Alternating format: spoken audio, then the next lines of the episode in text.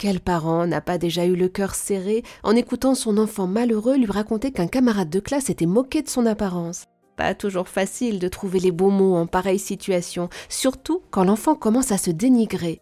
Pour en parler, avec nous, pour nous conseiller, Florence Millot, psychologue et psychopédagogue, autrice du livre J'aime mon corps et je le respecte, paru chez Atier Jeunesse. Bonjour Florence. Bonjour Eva. Imaginons que j'ai une petite fille de 4-5 ans.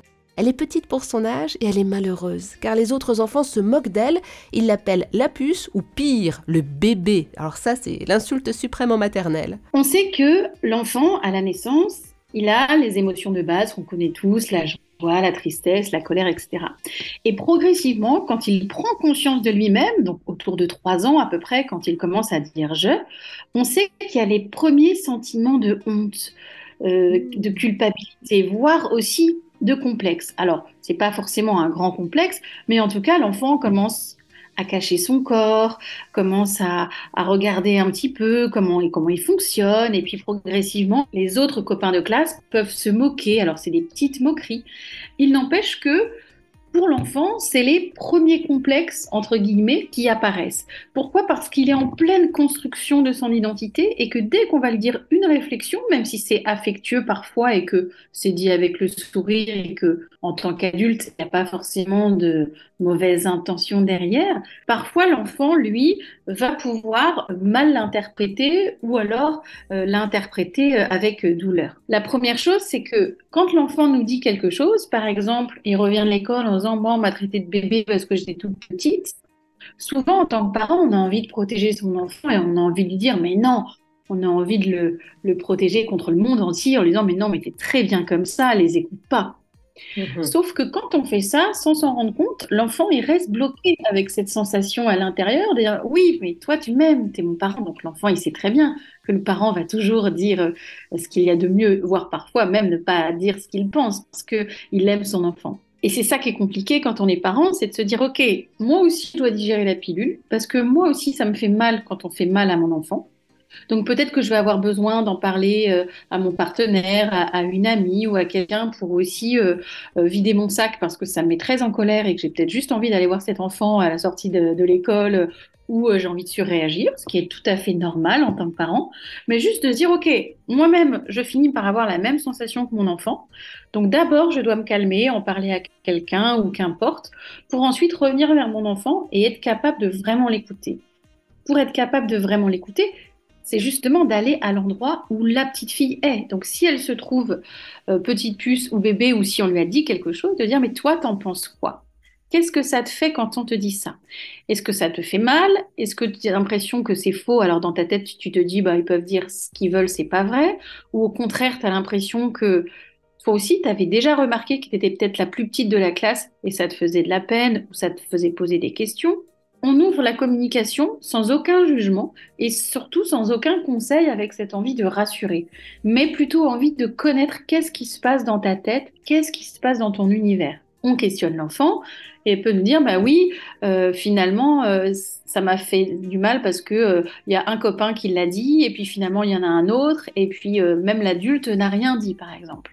Hmm. Alors on se dit tiens finalement la direction c'est peut-être l'adulte n'a pas eu son rôle protecteur, peut-être parce que finalement il n'a pas vraiment entendu ou ça ne l'a pas forcément choqué, qu'importe. Mais on va revenir sur cette situation. Hypothèse 1, c'est le professeur qui n'a rien dit et finalement tous les copains se sont moqués euh, de cette petite fille en même temps. Donc la blessure, évidemment, elle est beaucoup plus grande puisque c'est l'effet du groupe. On va questionner l'enfant pour essayer de savoir finalement par rapport à, à, cette maîtresse ou ce maître, qu'est-ce que tu aurais aimé qu'il fasse, toi? Qu'est-ce qui aurait été bien pour toi? Qu'est-ce qui aurait été juste pour toi? Et fantasmatiquement, même si l'adulte ne le fera pas, parce que parfois il y a des professeurs qui sont très ouverts à la discussion et d'autres un peu moins, on fait aussi ce qu'on peut. Mais en tout cas, on propose à l'enfant fantasmatiquement, c'est-à-dire dans sa tête, dans son imaginaire, de revoir la situation différemment, de la revoir sous un autre angle et de se dire mais qu'est-ce que tu aurais aimé lui dire toi à cette maîtresse ou qu'est-ce que tu aurais aimé entendre de cette maîtresse pour te sentir protégé Est-ce que ça aurait changé quelque chose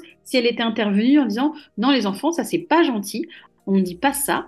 Et l'important, c'est qu'on joue ensemble. Mais en tout cas, moi, je ne peux pas vous laisser euh, parler comme ça de cette, euh, de cette petite fille. Est-ce que ça aurait changé quelque chose? Ah, peut-être. Et alors, on l'aide à observer ses sentiments, ses sensations quand elle change le film dans sa tête avec cette version-là. Et on voit ce qui se passe. Parfois, c'est pas du tout ça. On revient à zéro, on pose la question à l'enfant et l'enfant dit non, c'est pas tant la maîtresse ou, c'est, ou pas tant les copains, c'est que moi intérieurement, bah, je me sentais déjà la plus petite parce que je suis la plus jeune, je suis née en décembre. Des fois, on m'a déjà appelé la crevette, on m'a déjà appelé euh, la petite puce, euh, bébé cadom. Et là, ça fait la troisième fois et je me rends compte que peut-être, euh, bah, moi aussi, j'ai l'impression que c'est vrai parce que moi aussi, je trouve que je suis la plus petite. Elle ne le dira pas exactement avec ces mots-là hein, quand on a 4 ans, mais c'est l'idée. Et se dire, ah, mais toi aussi, alors finalement, à l'intérieur, tu avais déjà cette impression. Et on aide l'enfant justement à essayer de développer en disant, bah, est-ce que quelqu'un euh, t'avait déjà fait une remarque, c'est pour ça que ça t'avait blessé? Oui, non. Alors si c'est l'enfant qui t'a fait cette remarque, c'est qui qui te l'a dit en premier? Est-ce que c'est Paul? Est-ce que c'est Pierre? Est-ce que c'est Jacques? Ah, ok. Donc finalement, tu penses que tu es trop petite, mais si on regarde, c'est Jacques qui a commencé, c'est pas toi. Et comment tu te serais si Jacques n'avait jamais dit ça, par exemple? Est-ce que tu te serais aussi petite? Et on fait voilà un travail comme ça d'enquête euh, où on imagine plein de possibilités différentes et on s'amuse, même en tant que parent, pour essayer de détricoter. Et l'objectif final, c'est que l'enfant trouve la version qui lui correspond le plus, qui le rassure le plus. Et quand ça bloque en disant, ben voilà, moi je me sens toute petite, donc j'ai l'impression d'être la plus nulle ou que j'aurai pas d'amis ou que ça changera jamais, on l'aide progressivement avec l'imaginaire, c'est-à-dire et si le fait d'être plus petite, ça te donnait un super pouvoir pour être la chouchoute.